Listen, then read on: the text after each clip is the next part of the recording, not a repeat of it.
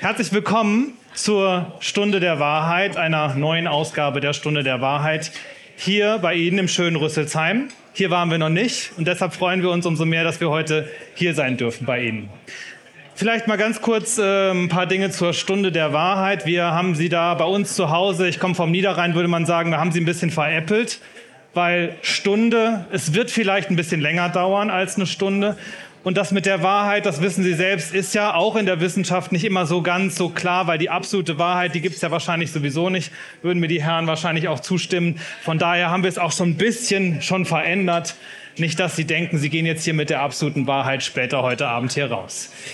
Diese Veranstaltung, die Stunde der Wahrheit, wird organisiert oder ist äh, die Gastgeberin, ist äh, die Ministerin für Wissenschaft und äh, Kultur des Landes Hessen, Angela Dorn. Und äh, da haben wir direkt den kleinen Wermutstropfen für heute Abend. Frau Dorn ist leider erkrankt und kann deshalb heute, so leid es ihr tut, nicht mit dabei sein. Das ist für uns alle schade, weil wir hätten gerne auch die politische Sichtweise auf diese Diskussion heute Abend mit Ihnen gehabt. Sie lässt aber schön grüßen Sie ist immer eigentlich dabei gewesen, auch wenn sie nur einen kleinen Schnupfen gehabt hat, hat sie sich immer überall hingekämpft, aber es scheint tatsächlich jetzt ein bisschen heftiger zu sein, sodass sie heute Abend leider nicht dabei ist. Ich hoffe trotzdem, dass sie äh, das mit uns dreien hier auf der Bühne mitmachen. Das Thema, das sehen Sie hinter uns, Phänomen Gewalt. Als ich mich in den vergangenen Wochen damit auseinandergesetzt habe, dann habe ich, sind mir so zwei Dinge klar geworden. Zum einen, wie erschreckend das eigentlich ist und wie fassungslos man eigentlich davor steht, vor diesem Phänomen, was wir jetzt gerade, Sie erinnern sich wahrscheinlich alle, Silvester 2022, 2023 nochmal vor Augen geführt haben, zumindest was die Gewalt auf Rettungskräfte und Polizeibeamte anbelangt. Da haben wir ja nochmal deutlich gesehen, was da eigentlich in unserer Gesellschaft scheinbar los ist. Und zum anderen ist es aber, und das habe ich auch nochmal nachgelesen, ja kein neues Phänomen, sondern es ist ein Phänomen, das wir in unserer Gesellschaft schon länger kennen und vielleicht erst an Silvester nochmal deutlich durch die Medien nochmal präsenter wurde. Ähm, das Phänomen Gewalt im öffentlichen Raum gegen Menschen, die uns eigentlich helfen wollen, die eigentlich für uns da sind, uns schützen wollen, uns irgendwie auch in unserer Gesellschaft und unsere Gesellschaft am Laufen halten wollen. Darüber wollen wir heute reden. Und dazu habe ich zwei sehr spannende Gäste eingeladen. Zwei Herren, die ich Ihnen äh, gleich vorstelle. Eine Sache noch vorweg. Es geht heute Abend, wenn möglich, wenn es die Lautstärke und alles andere äh, zulässt, am wichtigsten, nämlich um Ihre Fragen, die Sie nachher an unsere Wissenschaftler haben. Dafür haben wir gleich äh, genügend Zeit. Und wir würden jetzt gleich ein bisschen schon mal ins Diskutieren kommen, ein paar Grundlagen schaffen sozusagen. Und dann dürfen Sie gleich nachher gerne Ihre Fragen loswerden, wenn Sie denn welche haben. Ich stelle Ihnen unsere äh, Gesprächspartner vor. Bevor ich noch einen Hinweis, Sie essen schon fleißig, das finde ich super. Die Kleinigkeiten, die bei Ihnen auf dem Tisch stehen, die sind for free, die dürfen Sie äh, einfach so wegnaschen. Auch die Getränke, die auf dem Tisch stehen, einfach so, die müssen Sie nicht bezahlen wenn es an härtere Getränke geht, wenn Sie einen Schnaps brauchen zwischendurch bei dieser Veranstaltung, dann müssten Sie die leider aus Ihrer Tasche bezahlen. Also, ich wünsche Ihnen jetzt erstmal viel Spaß und stelle Ihnen meine beiden Gäste vor.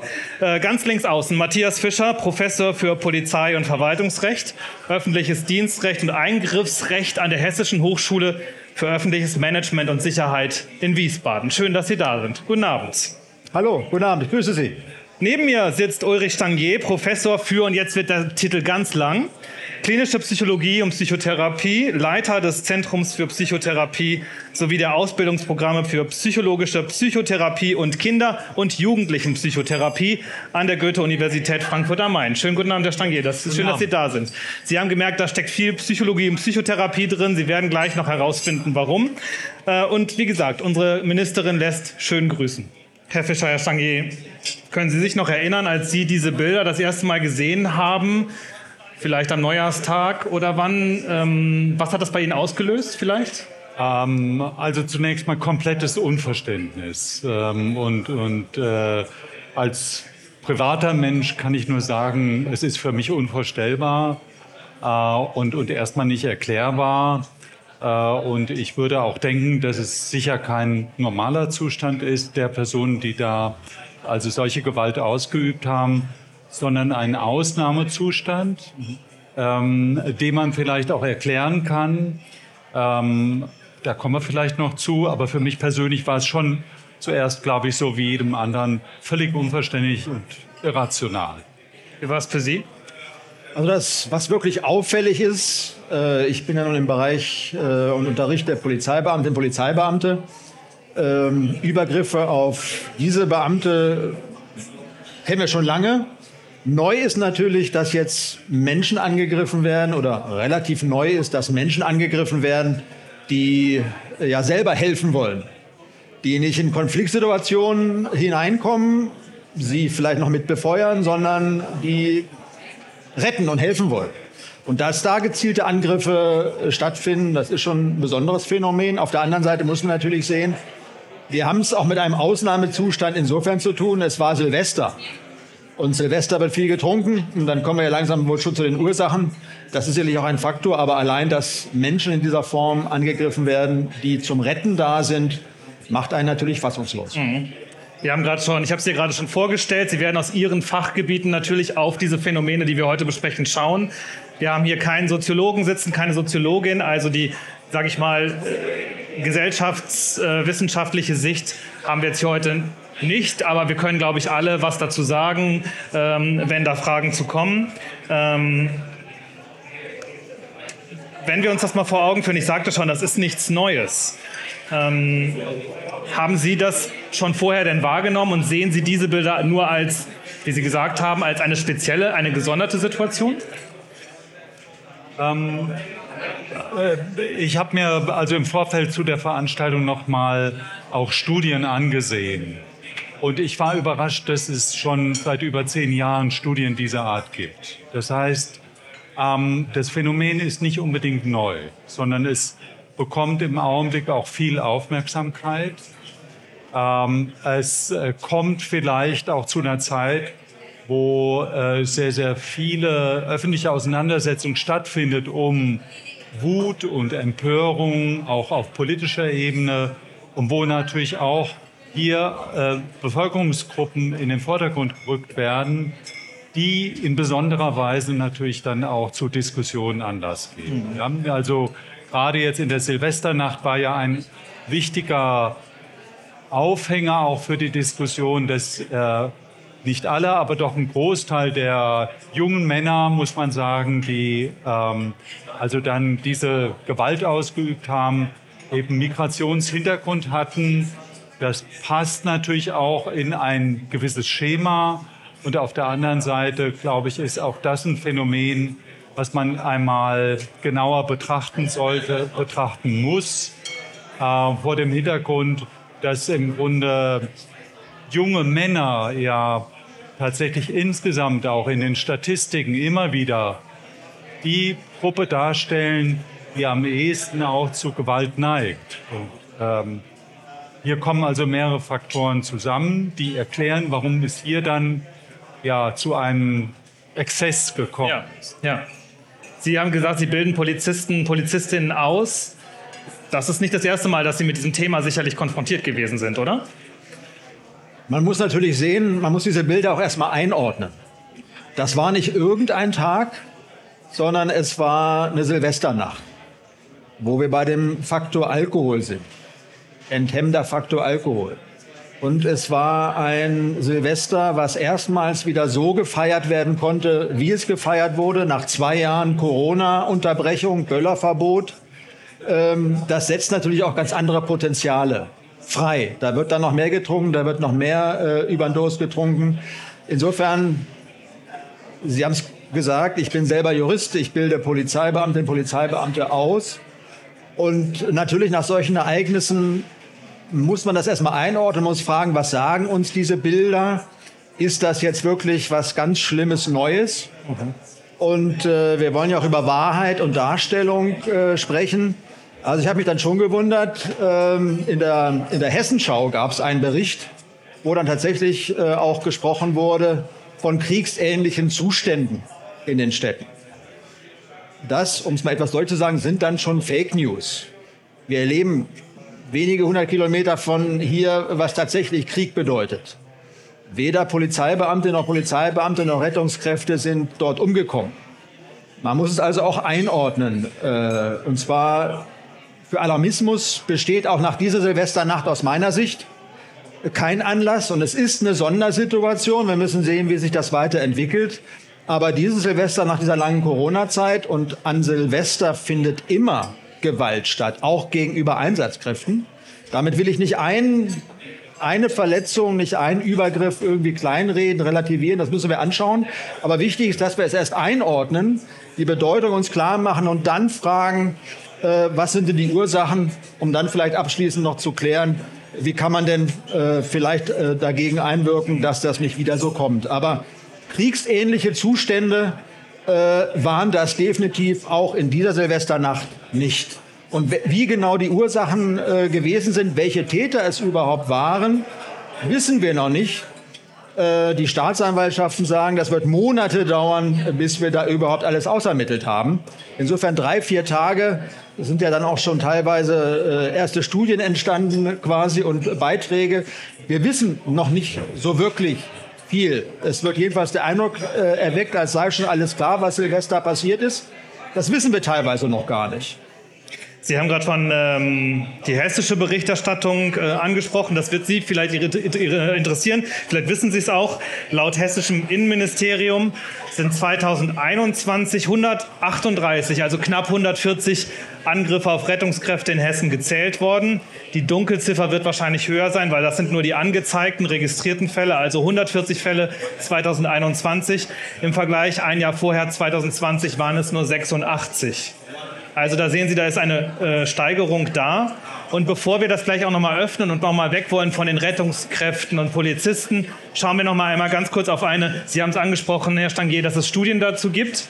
Ähm, es gibt eine Studie des Deutschen Roten Kreuzes aus dem Jahr 2020, die 2021 veröffentlicht wurde die hat die Daten 2019 als Grundlage. Es gab also eine Umfrage zwischen, bei Rettungskräften in Deutschland ähm, und da kann man mal jetzt so ein paar Dinge sehen. Wir müssen da nicht im Detail drauf schauen. Aber wenn Sie sich mal anschauen, mit was die ähm, Rotkreuz-Mitarbeiter da zu tun haben, das ist tatsächlich also die, die Leute werden befragt und 90, 91 Prozent sagen, wir haben es mit Beleidigungen zu tun. Zum Beispiel, das ist der ganz große Balken ähm, Androhung von Gewalt immerhin 55 Prozent. Die tatsächlichen Schläge und das Treten 32 Prozent. Dann gibt es noch Anspucken, Einschüchtern und so weiter. Und Sie sehen, die kleineren Zahlen werden dann eben umso kleiner. Wenn man nochmal schaut, wo das Ganze stattfindet. Man sagt so in der Innenstadt 50 Prozent, in den sozial problematischen Wohngegenden, was auch das immer bedeutet, auch so 50 Prozent. Ähm, was mich aber auch dann wiederum oder was vielleicht überraschen kann, in, äh, genau im bürgerlichen Wohngebiet scheint es gar nicht so große Unterschiede zu geben. 47 Prozent ähm, im bürgerlichen Milieu. Bei Großveranstaltungen, das sei nochmal erwähnt, vielleicht so wie Silvester, auch 48 Prozent. Dann können wir nochmal schauen, was ich auch sehr interessant fand, was so die, wo das Ganze passiert, in was für Größen von Städten das stattfindet ähm, 200 bis 100.000 Einwohner, 20.000 bis 100.000 Einwohner. Da ist der größte Peak. Und bei Städten, die über 500.000, also Berlin, Köln etc., da ist es, sind es nur 6,1 Prozent. Ähm, das, wie gesagt, muss man immer so ein bisschen einordnen. Das sind Befragte des Deutschen Roten Kreuzes, keine allgemeingültige Studie, die wir jetzt auf Deutschland komplett ummünzen können. Was haben wir hier? Wann findet es statt? Ja, ist vielleicht erwartbar, dass es nachts mehr stattfindet als morgens. Und das finde ich auch nochmal interessant. Wer, wer ist eigentlich derjenige, von dem diese Gewalt, sei es psychisch oder auch ähm, verbal, ausgeht? Ähm, tatsächlich sagen 80 Prozent sind die Patienten, die uns angehen, verbal und auch körperlich. Ähm, und Angehörige und Freunde, die dann dabei sind, sehen Sie beide, die sind auf Platz 2 und 3. Und das haben wir schon geklärt. 81 Prozent der Angreifenden sind Männer. Ähm, laut dieser Umfrage. Das nur eben vielleicht nochmal als kleinen Input vielleicht auch für Sie. Äh, wie gesagt, äh, diese Studie ist aus dem Jahr 2020, 2021, also vor dieser besagten Silvesternacht. Ähm, wie ist das eigentlich? Wie würden Sie das einschätzen, auch mal aus psychologischer Sicht vielleicht gesehen? Ich habe das ja schon gesagt, Rettende werden angegriffen von zu Errettenden, haben wir gerade vielleicht auch so eine Andeutung gesehen. Ist dieses Phänomen nur für mich einfach quer und kann ich nicht so richtig nachvollziehen oder für Sie auch? Oder was gibt es da für Ansätze?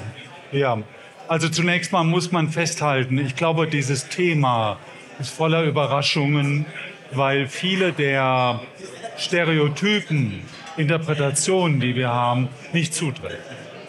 Ähm, ein ganz wichtiger Punkt ist, Gewalt nimmt ab in unserer Gesellschaft.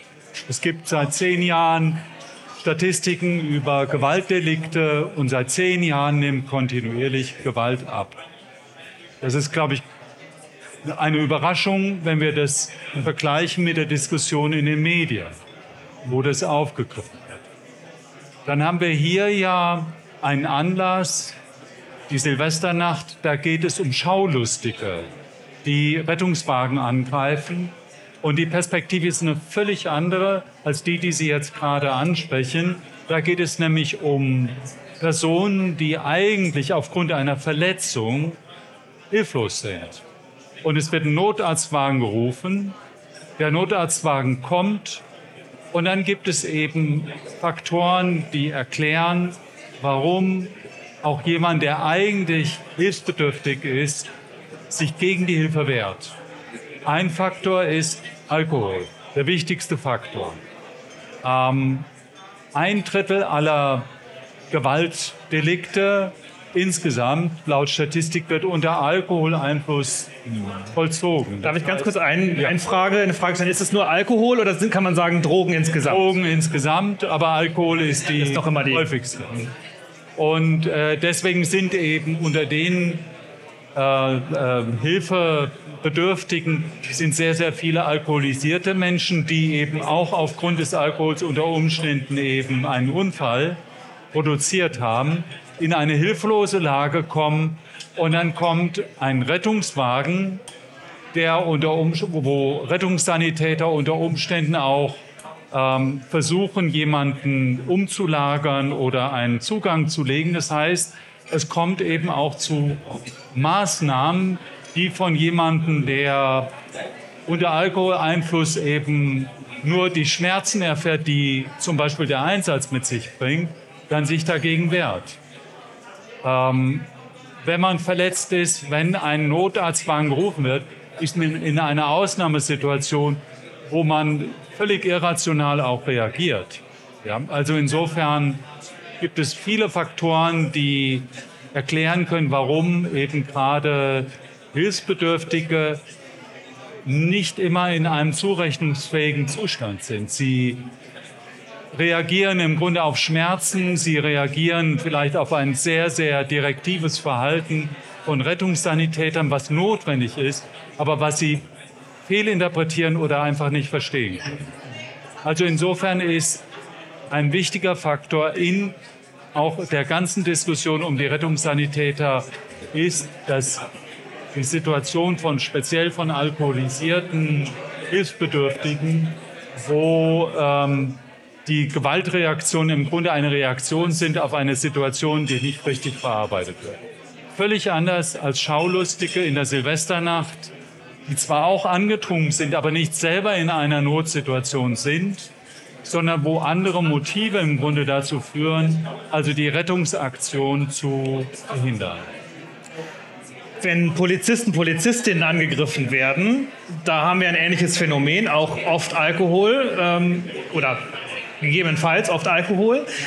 Aber gerade auch bei Einsätzen, wo Polizisten sozusagen in großer Stärke an, anzutreffen sind, sind das zum Beispiel Großveranstaltungen, Demos etc. Inwiefern ist eigentlich Gewalt überhaupt ein Phänomen eines Einzelnen? Oder anders gefragt, inwiefern verstärkt sich eigentlich Gewalt, wenn man nicht alleine gewalttätig ist oder jemanden dabei hat, der vielleicht Juhu schreit und den Menschen noch an, anstachelt?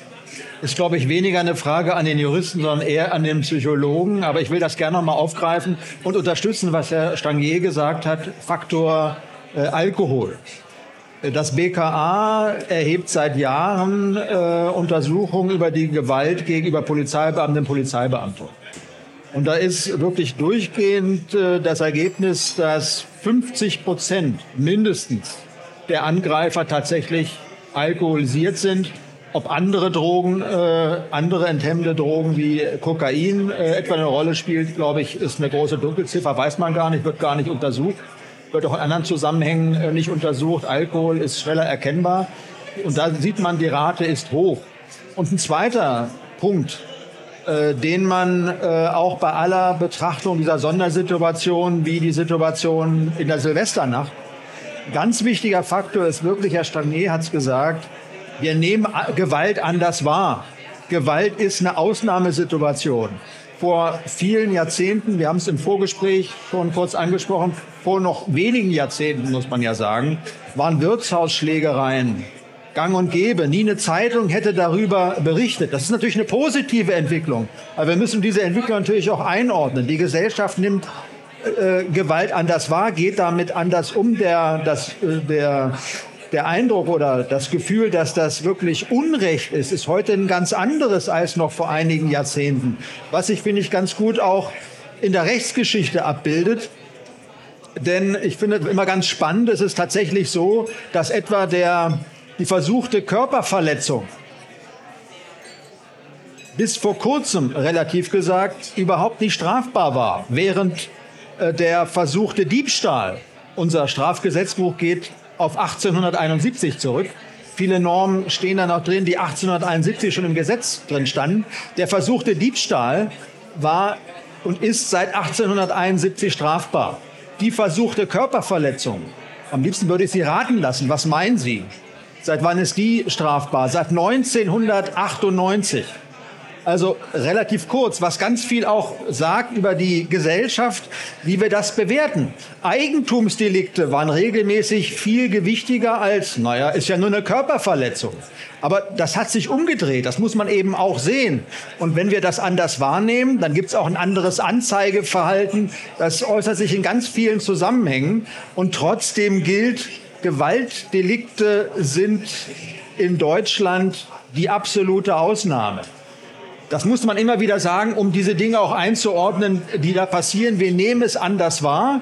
Ist auch gut so. Ich will auch keine einzelne Gewalttat, äh, und da hängen auch viele Folgen dran, kleinreden. Aber diese Einordnung ist auch ganz wichtig. Wir dürfen uns nicht aufhängen an solchen singulären Taten äh, und die dann sozusagen verallgemeinern. Wir reden gerade immer noch über eine Silvesternacht, nicht um jeden Samstagabend äh, in Deutschland. Das ist eine Ausnahmesituation, was nicht einen äh, Übergriff insbesondere auf Rettungsdienste äh, ähm, äh, rechtfertigt. Ähm, aber das ist ganz wichtig, dass man den Rahmen sieht. Wenn wir versuchen, von der Silvesternacht das jetzt mal zu öffnen, wie gesagt, ähm, auf Gewalt ganz grundsätzlich und wenn wir das ein bisschen dann aus der psychologischen Sicht nochmal ähm, versuchen zu verstehen, nochmal an Sie, Herr, Herr Stange, die Frage, inwiefern ist eigentlich Gewalt eigentlich ein Thema für einen Einzelnen oder wie verändert sie sich, wenn man in einer, in einer Gruppe ist? Ähm, also zunächst einmal ist Gewalt eine, ist das äh, Zufügen von von physischem Schaden und ist eine Handlung, die auf ganz unterschiedliche Motive zurückgeführt werden kann. Also die Psychologie unterscheidet reaktive ähm, Aggression und proaktive Aggression. Proaktiv heißt, ich reagiere nicht auf etwas, sondern es gibt ein Motiv, was mich dazu bringt, eine aggressive Handlung durchzuführen. Und schlage zu, sozusagen. Ähm, und reaktive Aggression ist, wenn ich in irgendeiner Notsituation bin oder wenn ich angegriffen werde. Und die Motive, die dahinter liegen, sind also sehr unterschiedlich. Reaktive Aggression ist eigentlich, muss man sagen, ein angeborenes Muster, ähm, hat, etwas, hat viel zu tun mit Biologie, ähm, speziell eben ähm, gibt es bestimmte Hormone, die zum Beispiel eben Aggression auch oder aggressive Gefühle auch unterstützen. Auf der anderen Seite hat Gewalt auch viel zu tun mit Lernprozessen. Normalerweise lernen wir, Aggressionen zu kanalisieren und zu hemmen, sie nicht umzusetzen in Handlung, sondern aufgrund der Tatsache, dass wir auch andere Menschen empathisch wahrnehmen können, aufgrund von Schuldgefühlen nicht sie umzusetzen in Handlung. Diese Kontrolle, diese Hemmung kann außer Kraft gesetzt werden durch ähm, Alkohol, aber es gibt eben auch andere Prozesse. Und dazu gehören auch Gruppenprozesse.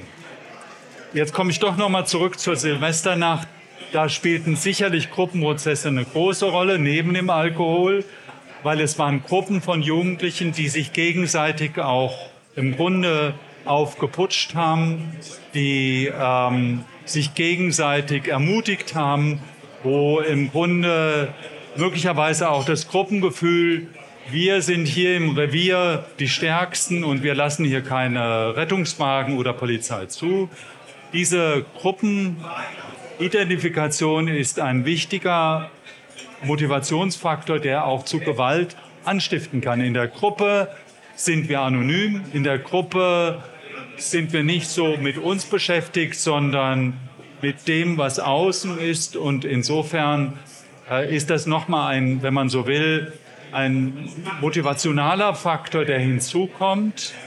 Ähm, und das sehen wir ja auch, das haben wir gesehen beim Sturm auf, die, auf das Kapitol, wie die Masse im Grunde sich in Bewegung setzte und wo in der Gruppe im Grunde dann eine völlig irrationale Entladung von Aggression stattfand.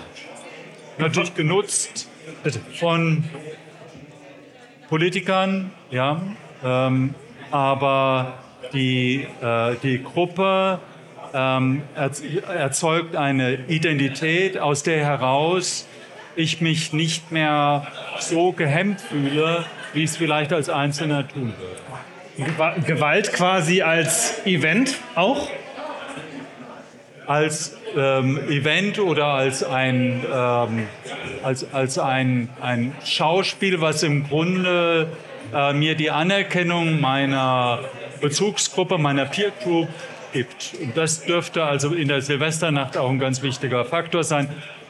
Die Jugendlichen oder die jungen Männer vor allen Dingen waren es ja, haben gelacht. Unter Umständen haben sie aber auch eine gewisse Befriedigung darin erlebt, dass sie einmal hier ihre Macht ausspielen können, die sie sonst vielleicht eben nicht haben. Sie sprechen von Macht. Auf dieses Machtgefälle können wir vielleicht gleich nochmal schauen. Aber wie sieht es eigentlich mit Freiheit aus? Ich werfe mal diesen Begriff in die Runde. Ähm, Freiheit, das zu tun, was ich will. Wir haben über Corona gesprochen. Zwei Jahre lang waren die Freiheiten sehr stark eingeschränkt. Jetzt nochmal zu zeigen, aus einem vielleicht auch falsch verstandenen Freiheitsdrang, ich darf das machen. Ich nehme mir das Recht raus, mich so zu verhalten. Ist das auch etwas, was äh, erklärbar ist vielleicht? Frage an mich? Ja, also an Sie beide, aber im Prinzip ja. Also zu, aus der psychologischen Sicht gibt es schon Studien, die zeigen, dass in der Corona-Zeit der, der, der Eigenbezug größer geworden ist. Und das ist eben die natürliche Folge auch der Kontaktbeschränkung gewesen. Man war mehr mit sich alleine und das hat natürlich die sozialen Bedürfnisse auch sehr frustriert. Viele Menschen haben das als eine Einschränkung gesehen, die gegen ihre Bedürfnisse sind. Sie haben dann eben auch die Gruppenidentität gesucht. Deswegen gibt es eben dann, gab es in, in der Corona-Zeit eben auch eine enorme Aggressivität, mhm. was die Befürworter und die Gegner von Impfungen angeht und Sinnhaftigkeit von Kontaktbeschränkungen. Und es hat viel damit zu tun, dass es eine Stresszeit war wo im Grunde die Einschränkungen ähm, von den einen befürwortet wurden und von den anderen abgelehnt wurden. Und die, die Gruppenbildung war eine Art Blitzableiter oder ein, ein, eine Möglichkeit, diese Spannung auch abzuleiten, weil man in der Gruppe dann im Grunde auch Solidarität gefunden hat, sei es auf der einen Seite oder sei es auf der anderen Seite. Bevor wir gleich noch auf das Thema Bestrafung und Strafen eingehen, wozu Sie auch sicherlich noch was sagen können. Noch einmal an Herrn Stangier die Frage, wir haben ja auch gerade in, den, in der DRK-Studie gesehen, es sind hauptsächlich Männer, äh, die diese Taten ausführen. Welche Analyse haben Sie dafür? Warum sind es eigentlich im Großteil Männer? Ja, wie immer in der Wissenschaft, es gibt nicht eine Erklärung, es gibt immer verschiedene Faktoren und hier kommen sicherlich mehrere Dinge zusammen. Das eine ist, ich hatte eben den biologischen Faktor genannt, dass eben bei, gerade bei jungen Männern auch hormonell die Neigung zur Aggression stärker ist. Das ist nachgewiesen, das ist einfach. Das ist in den Genen sozusagen, kann man sagen. Das ist in den Genen, wenn man so will. Ja. Ähm, das andere ist, dass die das Rollenklischee, die soziale Erwartung an Männern und speziell an jungen Männern natürlich auch ist, männlich aufzutreten äh, und äh, die eigene Kraft zu beweisen. Und das ist natürlich noch einmal stärker vor den kulturellen Hintergründen, die Migranten haben, wo diese männliche Rolle noch, noch stärker verankert ist und noch mehr gefordert wird, im Grunde diese Stärke zu zeigen. Und diese Faktoren kommen dann zusammen und führen dazu, dass eben äh, in, in solchen Situationen im Gruppenkontext der Druck sehr stark ist, auch aggressives Verhalten zu zeigen. Wenn wir uns noch mal vor Augen führen, was nach Silvester passiert ist, da traten die Politiker reihenweise vor die Kameras und sagten, wir werden jetzt hier die Härte der Gesetze entweder anwenden, die, die wir haben, oder wir werden sie verschärfen. Diese Forderung gab es auch. Wir werden aber gleichzeitig auch eine Hand reichen. Das war äh, das berühmte äh, Zitat der äh, damals ersten Bürgermeisterin von Berlin, zu sagen, wir machen ein Stoppzeichen, aber wir reichen auch die Hand. Das hat viele irritiert. Die Frage ist sozusagen, was ist denn eigentlich rechtlich möglich in Deutschland bei diesen, bei diesen Aggressionen? Und ist diese Diskussion, ob wir es verschärfen müssen, tatsächlich eine Scheindiskussion, wie viele vermuten? Also ganz grundsätzlich kommt das Strafrecht immer zu spät. Das muss man, muss man ganz deutlich sagen. Äh, solche Phänomene mit den Mitteln des Strafrechts zu lösen, ist dann wirklich der Weg, wenn nichts anderes mehr geht. Oder aber natürlich äh, auf der, sozusagen auf, aus einer anderen Betrachtungsweise herausgesagt, äh, zu sagen, ich habe die Lösung, wir verschärfen das Strafgesetzbuch, ist natürlich eine wohlfeile Forderung und äh, kommen Politiker natürlich auch deswegen schnell über die Lippen, weil nichts ist billiger zu haben. Den Gesetzestext zu ändern, da muss ich nicht Geld in die Hand nehmen, das ist schnell getan. Äh, wenn ich jetzt tiefer nach den Ursachen forsche, ähm, Herr Stangier hat von äh, ja, Machtdemonstrationen gesprochen in diesem Zusammenhang. Diese Machtdemonstrationen, diesen Machtdemonstrationen voraus gehen oft in den Milieus, wo diese Gewalt spielt, Ohnmachtserfahrungen heraus als die Abgehängten in der Gesellschaft, wo wir dann diesen wirklichen Ursachen dann eher auf die Spur kommen die Abgehängten, die mit schulischen Leistungen nicht mehr prahlen können, die in der Gesellschaft aus welchen Gründen noch immer nie akzeptiert sind, die dann zu diesen Mitteln greifen. Da merkt man schon, wenn man diese Ursachenforschung betreibt, dass das Strafrecht nur die letzte Antwort sein kann, wenn man äh, die sozialen Verhältnisse nicht ändern kann. Dann komme ich irgendwann mal zum Thema des Strafrechts. Und gerade was Übergriffe auf Polizei, Übergriffe auch auf Rettungskräfte angeht, da hat man das Strafrecht äh, in den letzten Jahren schon mehrfach geändert. Zugespitzt formuliert äh, muss man sagen, diese Widerstandsdelikte, um die es geht, äh, sind die Delikte, die wie kaum andere Delikte in den letzten Jahren mehrfach geändert worden sind. Also noch eine weitere Strafverschärfung äh, brauchen wir nicht. Wir müssen doch erstmal evaluieren, da ist noch wenig passiert, was diese Änderungen tatsächlich bewirkt haben. Das Strafrecht ist das letzte Mittel, was man wirklich einsetzen kann. Ähm, ich fand natürlich, wenn wir schon das Thema Recht ansprechen, diese DRK-Studie ganz spannend. Wir haben es ja alle gerade gesehen, das große Problem äh, und die, die zahlreichsten Übergriffe waren Beleidigungen. Und natürlich muss man auch sehen, dass aus Worten und immer aggressiveren Worten äh, irgendwann Taten werden. Und insofern ist vielleicht, wenn man es rechtlich betrachtet, die Frage der Beleidigung vielleicht noch mal näher äh, anzuschauen, inwieweit da vielleicht auch rechtlicher Anpassungsbedarf besteht. Denn natürlich, wenn wir diejenigen an, wenn diejenigen angegriffen werden, die uns alle helfen wollen, wie insbesondere Rettungskräfte, dann sagen Politiker, das ist ein Angriff auf die gesamte Gesellschaft. Dann muss man es auch so bewerten. Und man kann zum Beispiel darüber reden, ob man sozusagen, damit es niederschwellig schon zu äh, äh, Stoppzeichen kommt, inwieweit Übergriff auf Rettungsdienste nicht genauso äh, rechtlich, strafrechtlich beleidigungstechnisch zu behandeln sind wie äh, Verunglimpfungen von Politikern. Darüber kann man reden. Aber das Strafrecht ist das letzte Thema, äh, was in diesem Zusammenhang wichtig ist. Wir müssen sehen, was sind das für Menschen, die die Übergriffe machen, in welchen Verhältnissen äh, leben die. Äh, es geht um Veränderung der sozialen Situation. Und wenn wir über Gewalt sprechen, müssen wir auch äh, natürlich sehen, es geht um junge Menschen. Und junge Menschen haben eine ganz besondere Affinität zu den sozialen Medien. Und die Rolle, wie man damit noch umgeht, insbesondere auch Silvesternacht, die Verstärkung dadurch, wenn ich solche Übergriffe mit Smiley versehe und mehrfach teile äh, und das nicht eingeordnet wird, dann bekommt auch die Gewalt in diesen Communities eine andere Bedeutung, was Positives. Medienpolitik in den äh, Medienerziehung in den Schulen ist ein ganz wichtiger Faktor. Äh, was viele Eltern sind gefragt. Das sind sozusagen Faktoren, äh, die eine Rolle spielen. Und ganz am Ende müssen wir uns dann vielleicht noch über Strafrechte äh, unterhalten. Aber in Bezug auf äh, Widerstandsdelikte hat man in den letzten Jahren wirklich schon einiges äh, getan, was auch Verschärfungen angeht. Wenn Sie das so sagen, da ist schon einiges passiert, würden Sie trotzdem sagen, das Strafrecht oder die Bestrafung wird am Ende nicht konsequent genug durchgesetzt. Auch das war ja ist ja eine politische, äh, eine politische Ansicht sozusagen. Ähm, ist, würden Sie das so unterschreiben? Oder sagen Sie, wie Sie sagen, wir haben eigentlich gar nicht die Handhabe, weil in manchen Bereichen, in denen wir eigentlich schon prophylaktisch arbeiten müssten, wir gar keine Möglichkeiten haben? Also, äh, ich habe es ja schon angedeutet, Strafverschärfungen haben wir schon äh, geschaffen. Da gibt es vielleicht noch die eine oder andere Forderung, aber das ist nicht der im Vordergrund.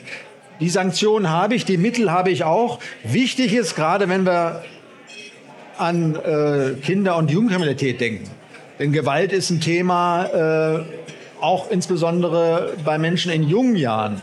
Das wächst sich natürlich aus, aber der Erziehungsfaktor ist wichtig mhm. und das Stoppschild muss dann, wenn man eins setzen will, es auch rechtzeitig setzen. Nur zu sagen, die Strafe muss auf dem Fuße folgen, ist eine richtige Forderung. Nur um auch nochmal auf Silvester zurückzukommen, Bestrafung setzt voraus, dass ich den Täter in einem rechtsstaatlichen Verfahren tatsächlich überführe. Die Tat muss nachgewiesen werden. Und da sagen die Staatsanwälte, auch das muss man dazu sagen, auch wenn in der Presse teilweise suggeriert wird, die sind doch alle bekannt, wir wissen, wer es war, das wissen wir nicht. Die Staatsanwaltschaften sagen, es dauert Monate, wir müssen jetzt Videoaufnahmen auswerten und ich muss wirklich nachweisen, dass Person X den Stein auf den Rettungswagen geworfen hat. Das ist schwierig genug. Kurze Prozesse verbieten sich äh, in dem Zusammenhang. Der Nachweis muss erfolgen. Das kann Monate dauern und dann kann ich natürlich erst mit dem Strafprozess erst beginnen. Die Instrumente haben wir. Wir haben auch alle Instrumente für beschleunigte Verfahren. Ähm, nur, äh, wie gesagt, das sagt sich schneller, als es umgesetzt ist. Dann an unseren rechtsstaatlichen Standards wollen wir, glaube ich, und hoffe ich, auch nach der Silvesternacht nichts ändern. Auch da muss ordnungsgemäß ausermittelt werden. Die Täter müssen feststehen. Und das ist gerade nach Silvester nicht so einfach. Mhm. Nochmal die Frage an den Psychologen. Was macht denn eigentlich Bestrafung, wenn sie denn folgt, überhaupt mit diesen Menschen? Kann man das irgendwie wahrscheinlich wieder nicht verallgemeinern, klar, aber inwiefern ist denn Bestrafung auch ein wichtiges, funktionierendes Prinzip überhaupt? Strafe ist ein Erziehungsprinzip, was schlecht wirkt. Schlecht wirkt. Mhm. Ja, also mit Strafe kann man zwar Verhalten unterdrücken, bis zu einem gewissen Punkt, ähm, aber Strafe ist gerade, wir haben geredet über diese Ausnahmesituation oder diese speziellen Situationen, in denen einfach der, das Bewusstsein, dass hier eine strafbare Handlung durchgeführt wird, nicht wirklich wirkt. Insofern ähm, sind sehr oft, nicht immer, aber sehr oft härtere Strafen nicht unbedingt ein Mittel, um ein aggressives oder ein, ein gewalttätiges Verhalten zu beeinflussen. Ähm, es, ist, äh, es gibt auch andere Ideen, die, ähm, wo sich, die sehr verbreitet sind, wie zum Beispiel Katharsis, also dass man dadurch, dass man Menschen die Möglichkeit gibt, ihre Aggression auszuagieren, dass das Aggression abbaut. Zum Beispiel im Boxclub oder so. Zum Beispiel im Boxclub oder Schießübungen äh, ähm, äh, Schießübungen oder ähnliches. Und ähm, soweit ich die Studienlage kenne, wirkt Katharsis nicht. Das heißt im Gegenteil, es führt eher dazu, dass die Hemmschwelle erniedrigt wird, in der nächsten Situation dann doch zuzuschlagen. Das heißt, wenn ich gut weiß, wie ich boxen muss oder boxen kann, dann ist die Schwelle zu boxen in der Straße niedriger. Der Impuls ist schneller da, als wenn ich eben nicht allwöchentlich geübt habe, wie ich zuschlage. Ja? Also insofern auch Katharsis oder das Abreagieren ist kein Mittel, um wirklich Aggressionen abzubauen. Das, was sicherlich jetzt bezogen auf diese spezielle Situation der Polizei oder Rettungskräfte, was sicher wichtig ist, ist zu schulen, also präventiv zu, zu schulen, wie man mit solchen Situationen besser umgeht und zu deeskalieren. Was nicht immer möglich ist und was sicherlich auch oft eine Überforderung ist, weil es muss schnell gehandelt werden. Man steht äh, plötzlich vor einer Situation, wo äh, gleichzeitig jemand versorgt werden muss und auf der anderen Seite eben im Grunde Menschen davon abgehalten werden müssen, das zu unterbinden. Das ist also eine sehr schwierige Situation, aber ich glaube, dass, äh, also Sie werden da vielleicht noch mehr zu sagen können, aber dass sicherlich deeskalierende Maßnahmen wahrscheinlich die beste Möglichkeit sind, mit solchen Situationen umzugehen. Das wären die Akutmaßnahmen, ne? wenn es passiert sozusagen. Sagen Sie gerne noch was dazu, Herr Fischer, aber danach würde ich gerne mit Ihnen noch mal besprechen, dass auch schon angedeutet wurde, wie müssen wir uns denn jetzt aufstellen, gesellschaftlich, langfristig, äh, dass wir da noch mal einmal drauf schauen, bevor wir dann äh, zu Ihren Fragen kommen, wenn Sie denn möchten. Überlegen Sie sich schon mal was. genau. Lassen Sie uns noch mal gerne über diese Akutsituation sprechen. Ähm, was haben wir denn für Möglichkeiten? Wichtig ist ja nochmal, dass wir grundsätzlich uns dieses Phänomen noch mal anschauen, dass, dass Polizeibeamtinnen und Polizeibeamte äh, angegriffen werden, ist schon deswegen nicht neu, weil natürlich Polizeibeamte selber äh, da sind, äh, um rechtmäßig Dinge durchzusetzen, was natürlich auch gegenüber, wie es so polizeibürokratisch heißt, beim polizeilichen Gegenüber auch zu einer Ausnahmesituation führt. Wenn ich sie mit Gewalt festnehme, dann schlagen sie zurück. Das ist jedenfalls erwartbar. Ähm, und das ist auch anerkannt, dass das sozusagen eine Ausnahmesituation bei diesen Menschen ist. Das ist natürlich, wenn ich äh, von vornherein gezielt auf Rettungskräfte zugehe, eine andere Situation. Warum wird das trotzdem gemacht? Wir haben eine Entwicklung in unserem Staat, ähm, dass immer mehr, und das ist keine Frage von äh, Zuwanderung, sondern der gesellschaftliche Zusammenhalt, Zusammenhalt äh, Desintegration in vielen Bereichen der Bevölkerung stattfindet. Der Reichsbürger ist desintegriert. Der hat eine feindschaftliche Stellung zu diesem Staat. Bei Querdenkern ist das auch erkennbar bei anderen Menschen auch. Und da ist sozusagen das Blaulicht, egal auf welchem Wagen es steht, ein Zeichen für diesen Staat, den ich nicht mehr anerkenne, den ich bekämpfe. Und die Person, die dann als Vertreter des Staates mir gegenübersteht, nehme ich nicht als Person wahr, sondern als Vertreter dieses feindschaftlich übergriffenen Staates. Und da ist natürlich die Gesellschaft, wenn wir an die wirklichen Ursachen herangehen, sind wir meilenweit von Strafrecht entfernt und müssen sehen, dass wir diese Menschen ja tatsächlich wieder versuchen, in die Gemeinschaft äh, zurückzuholen. Da ist jeder Einzelne gefragt. Natürlich, wir können uns über Querdenker aufreden, auch über die Reichsbürger, aber da sind wir auch, wir müssen im Gespräch bleiben. Äh, denn nur Ausgrenzung äh, wird nicht funktionieren. Das sind gesellschaftliche Prozesse, die stattfinden müssen ähm, weil sie enden dann am Ende äh, da, wo sie enden. Und da ist eben einiges grundsätzlich zu tun. Möchten Sie dazu noch was ergänzen? Ähm, ich, ich, würde sagen, äh, manche Dinge muss man nicht unbedingt psychologisieren, ähm, aber natürlich ähm, könnte man jetzt, und das wäre so ein Bedürfnis von mir, nochmal auch beleuchten, was ist denn eigentlich die Situation derer, die besonders zu Gewalt neigen. Also junge Männer, vielleicht Migrationshintergrund. Und ähm, ich selbst habe zwar in meiner psychotherapeutischen Praxis, ähm, also ich bin auch psychotherapeutisch tätig, ähm, nichts zu tun mit, mit Straftätern. Wenn, dann habe ich zu tun mit Opfern. Aber äh, es gibt also gerade in Frankfurt gibt es sehr viele Migranten und es gibt sehr viele Geflüchtete. Und deswegen kenne ich sehr, sehr viele ähm, Geflüchtete, auch die bei uns zum Beispiel eben in die Beratungsstelle kommen. Dass Menschen, die durch Flucht im Grunde, und zwar berechtigt, berechtigt aus ihr einem Land wie Syrien, was von Kriegszuständen und jüngst dann auch von Erdbeben heimgesucht ist, flüchten, dabei im Grunde alles verlieren, was sie an Kontext haben, hier jetzt in eine Situation kommen, die nicht nur gekennzeichnet ist durch gewaltige Anforderungen, nicht nur die Sprache zu erlernen, sondern zurechtzukommen in dieser Gesellschaft.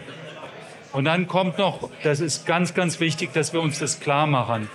Sehr viele, gerade junge Männer, äh, haben keinen dauerhaften Asylanspruch. Das heißt, sie leben unter der permanenten Spannung, wieder müssen.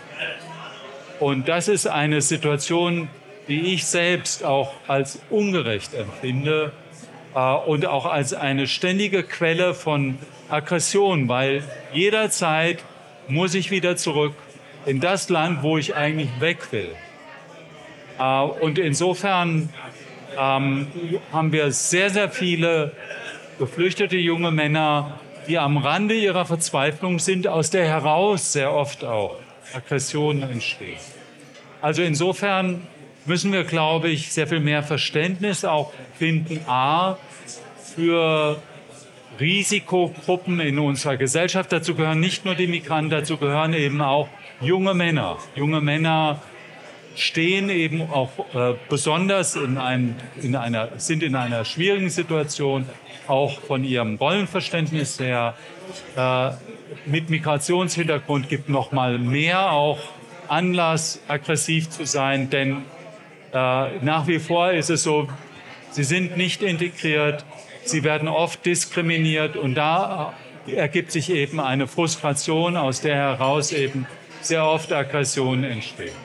Insofern müssen wir auch ähm, mehr Verständnis entwickeln dafür, wie Aggression sich entwickelt. Und da können wir ansetzen, und das ist natürlich eigentlich das Gebiet der Politik, die heute jetzt nicht so vertreten ist, wie wir uns das, glaube ich, gewünscht hätten. Denn äh, natürlich sind eben viele Maßnahmen auch nur möglich auf einer Ebene, wo auf der politischen Ebene, wo im Grunde systematisch auch Veränderungen eingeführt werden, Integrationsmaßnahmen auch eingeführt werden, anstatt eben jetzt anzusetzen an den Folgen da, wo es schon zu spät ist. Ich danke Ihnen beiden bis hierher mit Blick auf die Uhr. Ähm, ich bedanke mich auch erstmal bei Ihnen. Es ist ja schon ein bisschen anstrengend für uns alle, glaube ich. Ne? Ich, äh, ich hoffe, Sie haben ein bisschen was mitgekriegt von dem, was wir hier besprochen haben. Und wenn Sie Lust haben, dann würden wir jetzt die Zeit noch ein bisschen nutzen. Jetzt haben wir die beiden Herren noch hier sitzen. Ähm, wenn Sie eine Frage haben zu diesem Themenkomplex, dann äh, geben Sie mir kurz ein Zeichen. Ich würde kurz mit dem Mikrofon rumkommen. Genau, da haben wir schon das erste. Und äh, damit Sie das auch alles mitkriegen, äh, machen wir es mit dem Mikrofon, ja? Dann komme ich mal zu dem Herrn nach vorn. So, wenn Sie einfach kurz Ihren Namen sagen und dann Ihre Frage stellen, dann wäre das super. Mein Name ist Gerhard, ich komme aus Raunheim. Was mir aufgefallen ist in der Diskussion, dass das Problem der Eltern, des Elternhauses zu kurz gekommen ist. Die Eltern müssen die Jugendlichen erziehen in allererster Richtung. Die Eltern haben keine Zeit mehr, beide gehen verdienen, treffen die Kinder um 19 Uhr am Abend, haben dann gerade noch eine halbe Stunde Zeit für die Kinder. Und wo bleibt denn die Erziehung? Die, äh, diese Eltern meinen, die Lehrkräfte sind dazu da, die Kinder zu erziehen. Ja, aber das funktioniert auch nicht. Denn wenn eine Lehrerin streng zu einem Kind ist oder es wenn das Kind was anstellt, muss es bestraft werden. Aber dann geht das Kind nach Hause und erzählt den Eltern, ich bin in der Schule bestraft worden. Oh, das geht ja, ich, ich komme mit dem Rechtsanwalt am nächsten Tag. äh, es fehlt mir, dass Kinder ja gegenüber Autoritäten und Feuerwehr, Rettung, Polizei, das sind alles Autoritätspersonen. So muss man das sehen. Sie haben keine Autorität mehr. Ja? Ich gebe die Frage mal direkt weiter. Elternhaus, wir haben es kurz angerissen, aber ist ein wichtiges Thema, oder? Gerade in dem Zusammenhang ist natürlich äh, das Thema ganz wichtig ähm, äh, der Medienbildung. Denn viele dieser Gewaltprozesse laufen mittlerweile in der äh, parallelen virtuellen Welt. Und wenn die Kinder sich für, wenn die Eltern sich für das gar nicht mehr interessieren, was natürlich in dieser Welt passiert, da werden Bilder, Fotos ausgetauscht, da werden vielleicht Gewaltaktionen mit einem Smiley versehen. Äh, da lebt sozusagen, da lebt man in einer Parallelwelt, die die Eltern gar nicht wahrnehmen, die für solche Prozesse mitverantwortlich sein können. Das ist ein wichtiger Faktor. Das kann die Schule nicht allein, aber die Schule ist natürlich auch gefragt, Medienkompetenz ähm, zu vermitteln. Da gibt es jetzt auch in Hessen einige Projekte, wo tatsächlich der Umgang mit diesen sozialen Medien äh, fünfte, sechste Klasse äh, gibt es ein paar äh, Schul, äh, Schulen, die sozusagen das als Pilotprojekt machen, wird vielleicht dann auch landesweit in Hessen eingeführt.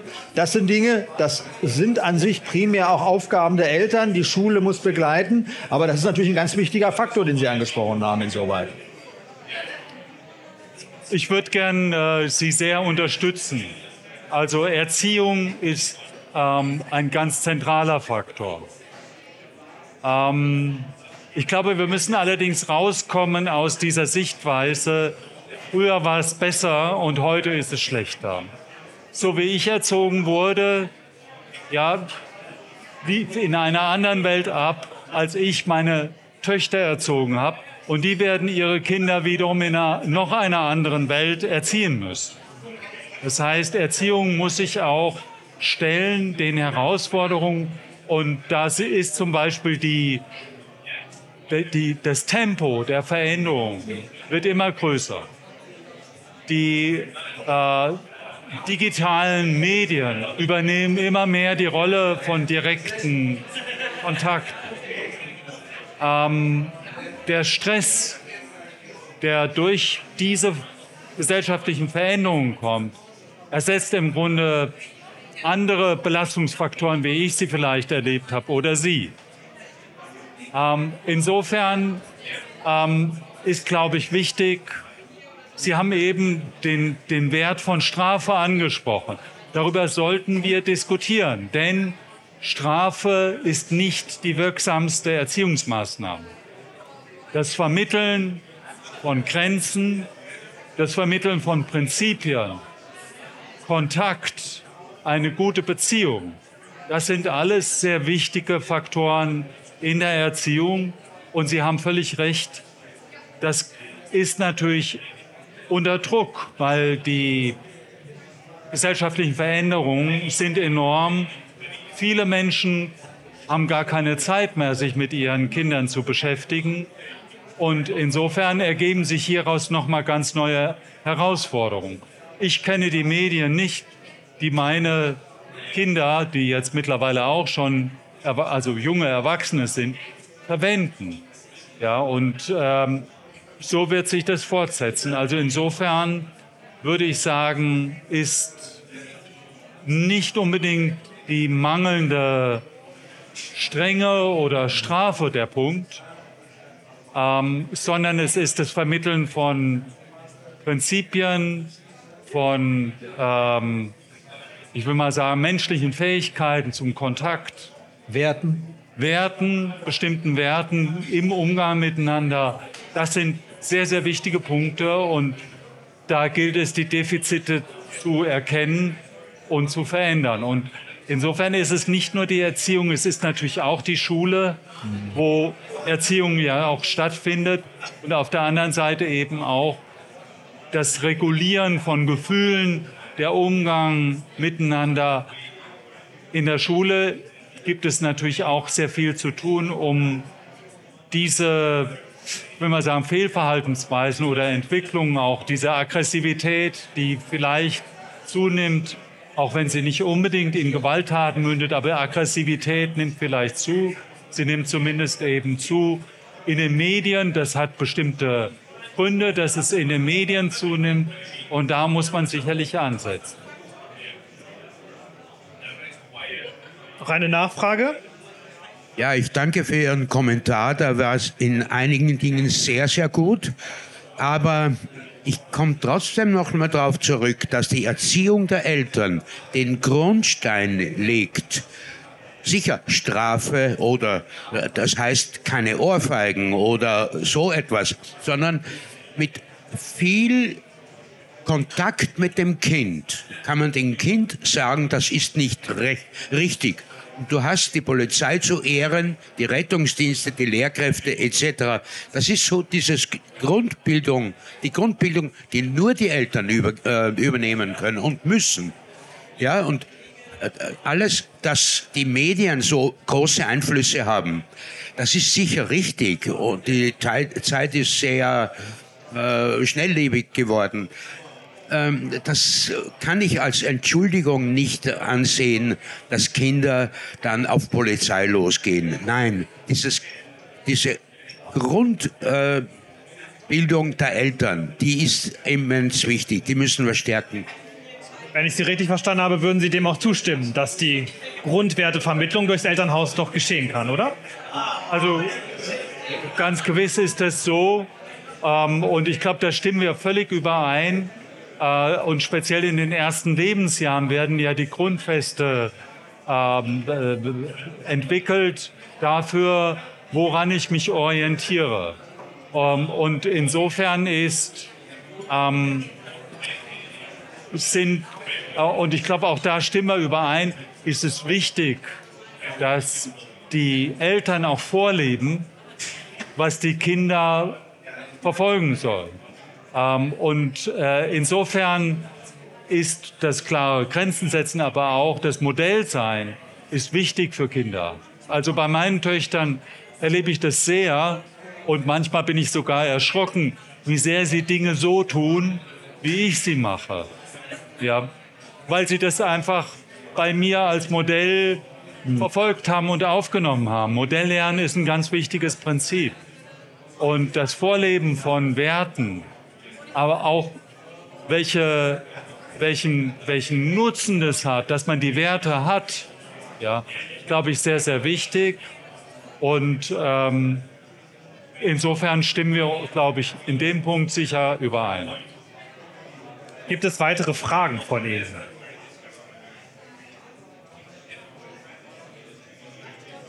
Ja, natürlich. Man muss kein Problem. Ich komme zu Ihnen. Wenn Sie noch mal kurz Ihren Vornamen sagen und dann. Christine. Ähm, Sie haben ja geschildert, dass Alkohol eine ganz große Rolle spielt und dass ähm, die Aggression auch von den Patienten ausgeht. Hm, inwieweit spielen denn psychische Erkrankungen auch eine Rolle? Und auch gleich die Frage nach, ich glaube, äh, flächendeckend ist die Ausbildung, also bei der Polizeiausbildung, das noch nicht Thema. Ähm, Umgang mit psychisch Erkrankten? Wollen Sie gleich mit der Ausbildung, mit der Ausbildung beginnen? Also wir haben gerade im Vorfeld auch darüber gesprochen, äh, dass äh, ja, viele Psychologinnen und Psychologen auch in Richtung Polizei sich entwickeln. Und wir haben in unserer Hochschule auch feste Lehrende, die Psychologinnen und Psychologen sind, um die angehenden Polizeibeamten und Polizeibeamten genau darin zu schulen. Das findet statt. Das sind eigene Unterrichtseinheiten, äh, bei denen es darum geht, wie ich mit diesen Menschen, die erkennbar selber äh, in einer auch psychischen Ausnahmesituation sich befinden, wie man mit denen umgehen muss, welche Möglichkeiten es gibt. Das ist Bestandteil, äh, tatsächlich Bestandteil auch der Ausbildung äh, aller jungen Polizeibeamten und Polizeibeamten. Jedenfalls heute. Wie das vor 10, 15 Jahren war, kann ich Ihnen nicht sagen. Aber schon jetzt ist das ein fester Bestandteil. Ja, zur, zur Rolle psychischer Erkrankungen gilt es, glaube ich, auch erstmal wieder ein, ein, ein Klischee äh, zu, ähm, ja, ich will mal sagen, zu relativieren. Ähm, es gibt sehr viele unterschiedliche Formen, wie man leiden kann unter psychischen Störungen. Ähm, und es gibt ähm, einige wenige, wo die Statistiken sagen, dass die Neigung zu ähm, Gewalt oder auch Aggression erhöht ist. Es gibt bestimmte Persönlichkeitsstörungen, die sehen wir immer wieder im Tatort oder im Fernsehen, in Filmen, in spannenden Filmen. Das sind die Psychopathen.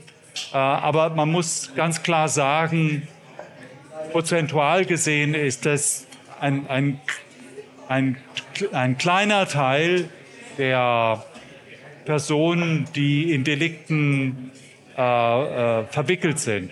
Das ist viel häufiger Alkohol. Ja, viel häufiger.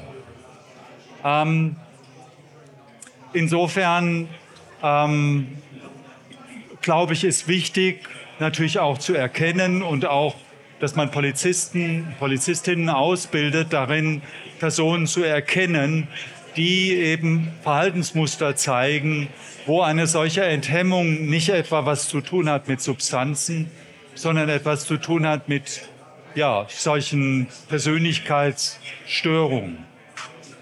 Ähm, ein, ein beliebtes Beispiel ist Schizophrenie, also eine zwar relativ seltene Erkrankung, die aber eben in Ausnahmesituationen auch zu Gewalttaten führen kann. Und das sind dann diese grausamen Fälle, wo, wo Kinder ermordet werden und wo die Mütter das selber machen und, und niemand versteht, woher das kommt. Und äh, das ist, wie gesagt, äh, extrem selten. Das sind dann paranoide Ideen, Wahninhalte, dass man eben äh, von außen dazu gezwungen wird oder dass es den Befehl gibt von Gott, ich muss das jetzt tun und so weiter.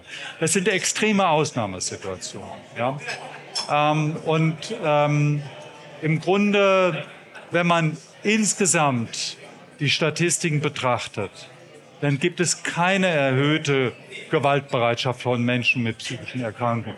Speziell nicht mit den häufigen Depressionen zum Beispiel.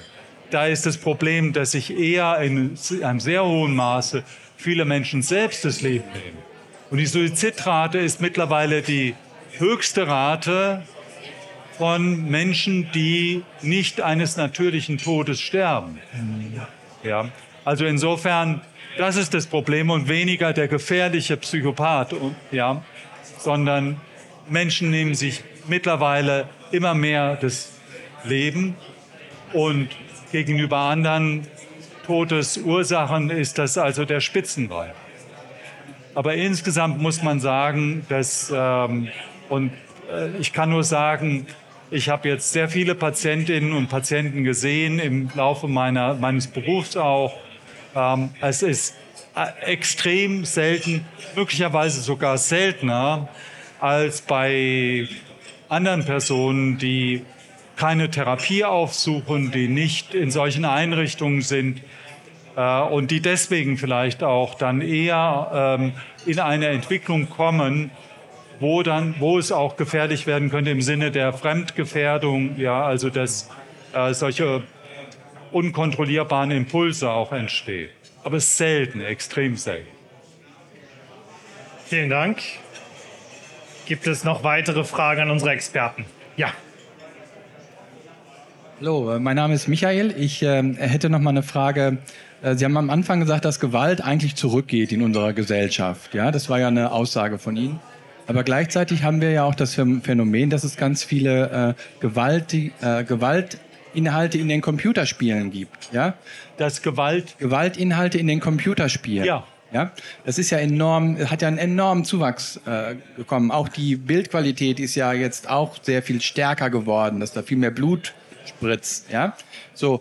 Also wenn die Gewalt aber insgesamt zurückgeht, dann kann das ja nicht die Ursache dafür sein, dass, äh, äh dass Jugendliche irgendwann dann doch so etwas nachspielen wollen. Also wo ist da dieser, dieser Kipppunkt, wo man sagt, äh, äh, für die einen Kinder ist das noch in Ordnung, die haben dadurch keinen Schaden und andere Kinder, äh, äh, da kippt das dann und die wollen das dann tatsächlich nachmachen. Wo ist da der, der entscheidende Unterschied? Ja, das ist eigentlich ein Widerspruch, denn Äh, tatsächlich ist es so, ich habe es heute Morgen noch mal gelesen, äh, die Statistiken in der Bundesrepublik Deutschland gehen zurück, Jahr für Jahr, seit über zehn Jahren. Deutlicher ähm, Rückgang. Auf der anderen Seite erleben wir eine Zunahme, zumindest in der öffentlichen Diskussion, an Aggressivität. Wir erleben also, dass in den Schulen auch gerade Kinder und Jugendliche aggressiver werden, dass Lehrer immer größere Schwierigkeiten haben, die Autorität zu wahren. Also wir haben möglicherweise eine Zunahme an Aggressivität, aber nicht unbedingt an Gewalt. Ja, das ist das eine. Das andere ist ähm, das Gefährliche an dieser Cyber, ähm, nicht nur Kriminalität, sondern Cybergewalt, Cybermobbing. Das sind eher, ich will mal sagen, soziale Probleme, die sich, die sich da entwickeln im äh, Zusammenleben, in der Fähigkeit, ähm, sich in Gruppen einzufügen, die Fähigkeit, überhaupt Kontakt zu entwickeln. Ähm, also es ist immer wieder erstaunlich, wie doch viele Jugendliche, junge Menschen sehr einsam sich fühlen. Sie können keinen Kontakt mehr herstellen. Und ich glaube, das sind die Kosten von solchen, ähm, von solchen Entwicklungen, die zu tun haben mit einer Digitalisierung. Digitalisierung hat auch viel Gutes. Es gibt sehr viel Kontakt, den man herstellen kann über digitale Medien. Aber sie haben eben auch diese Schattenseite. Die Schattenseite bewirkt, glaube ich, eher Probleme in sozialen Kompetenzen, Beziehungsfähigkeit ähm, und der, der Fähigkeit, sich einzulassen auf andere Menschen, vielleicht auch Empathie. Glaube, da sind vielleicht die Gefahren zu sehen. Ja, aber man sollte, glaube ich, sehr vorsichtig sein. Das, was wir in der Öffentlichkeit diskutieren, ist nicht immer wirklich gestützt von wissenschaftlichen Daten. Es gibt ja Langzeitstudien, die sollte man lesen. Da findet man sicherlich auch einige besorgniserregende Entwicklungen. Aber so dramatisch, wie es manchmal in den Medien auch dargestellt wird, ist es sicherlich nicht. Wenn ich da ganz kurz eine Frage, die sich für mich jetzt anschließt, wir haben gerade über Cybergewalt gesprochen. Ist das etwas, was in der Ausbildung der Polizei auch ein Thema wird? Weil wenn wir davon hören, dass die Aggressivität, die Aggression dadurch steigt, ist das dann auch ein Thema für Sie? Thema inwiefern? Insofern, als dass die Polizei auch ausgebildet wird, diese Cybergewalt zu erkennen und dagegen vorzugehen. Mobbing, äh, etc., was da alles möglich ist. Wobei natürlich, da ist mir was Grundsätzliches noch wichtig. Es war in der Diskussion, das ist so ganz typisch auch, dass Polizei wird immer verbunden mit Strafverfolgung. Die eigentliche Aufgabe der Polizei ist nicht Strafverfolgung. Auch wenn es eine Kriminalpolizei gibt. Die eigentliche Aufgabe der Polizei ist Gefahrenabwehr. Gefahrenabwehr heißt, dass wir als Polizei verhindern oder wir ich bin nicht selber Angehöriger der Polizei, bilde Polizeibeamte, Polizeibeamte aus. Und die eigentliche Aufgabe ist es, Gefahren abzuwehren. Gefahren abzuwehren heißt in erster Linie Straftaten verhindern. Das ist die eigentliche Aufgabe. Und wenn diese Aufgabe, das ist der gesetzliche Auftrag, wenn die Polizei, das wundern sich immer gerade die Erstsemester, wenn ich Ihnen das sage, weil die natürlich alle mit dem Bild, naja, ich will zur Polizei, weil der Kriminalkommissar. Das ist nicht die eigentliche Aufgabe der Polizei. Gefahrenabwehr und ich sage immer, naja, wenn Sie in der Aufgabe versagen, was Sie natürlich müssen, weil ich kann als Polizei nicht alle Straftaten verhindern, wenn Sie in der Aufgabe versagen, dann äh, und das Kind schon in den Brunnen gefallen ist, dann gibt es noch die, die danach kommen und zumindest suchen müssen, wer denn für das in das Brunnen in den Brunnen gefallene Kind verantwortlich ist, wobei das Kind nicht mehr lebt. Insofern können wir die Scherben nur aufwägen, sehen, wer ist verantwortlich. Insofern, das ist die erste Aufgabe das zu tun. Und äh, die zweite Aufgabe, wenn die erste nicht gelingt, ist äh, äh die Verfolgung von Kriminalität. Und in Hessen gibt es jetzt auch zunehmend auch bei den Staatsanwaltschaften eingerichtet immer mehr Stellen auch für Bevölkerung, an die man sich wenden kann, um Kriminalität aufzuklären, in äh, den sozialen Medien. Da gibt es Anlaufstellen, äh, eigene Dezernate. Das hat die Polizei erst begonnen in den letzten Jahren, aber das ist auch zunehmend im Blick. Das ist auch ein großes Problem. Das hat man lange natürlich nicht gesehen. Da hat sich sozusagen eine eigene Welt entwickelt und man konnte durchbeleidigen und äh, Hasskommentare posten und zu Straftaten aufrufen, ohne dass da überhaupt äh, ein Staatsanwalt mal drauf geguckt hat. Da sind wir schon deutlich weiter in den letzten Jahren. Haben Sie noch weitere Fragen? Das scheint nicht der Fall zu sein. Dann möchte ich mich noch mal ganz herzlich bei Ihnen bedanken, dass Sie hier bei uns waren. Es war anstrengend für uns alle, glaube ich, aber Sie haben das sehr gut durchgestanden mit uns. Vielen Dank dafür. Vielen Dank vor allen Dingen an meine beiden Gäste, die sich hier ja auch durchgekämpft haben. Vielen Dank an Sie beide, äh, Matthias Fischer, Ulrich Stangier. Ähm, vielen Dank an das Team der Stunde der Wahrheit für die Vorbereitung. Vielen Dank dem Technikteam. Ohne euch hätten wir gar nichts hingekriegt hier heute. Also danke euch. Und danke natürlich auch ans Team äh, vom Rüsselsheimer Bräu. Danke, dass wir hier sein durften. Empfehlen Sie uns gerne weiter. Im Sommer wird es noch eine weitere Stunde der Wahrheit geben. Das Thema steht noch nicht fest. Ähm, der Ort steht auch noch nicht fest. Es wird Hessen sein, das verspreche ich Ihnen. Und verfolgen können Sie das unter anderem bei uns im Netz, wenn wir schon über das Netz reden, bei Instagram zum Beispiel oder auf der Homepage der, des Ministeriums. Und ich bestelle einfach mal der Ministerin schöne Grüße von Ihnen. Ich glaube, das hat auch ohne Sie funktioniert, finde ich jedenfalls. Und nochmal ganz herzlichen Dank und Ihnen einen schönen Abend. Bis bald. Danke Ihnen.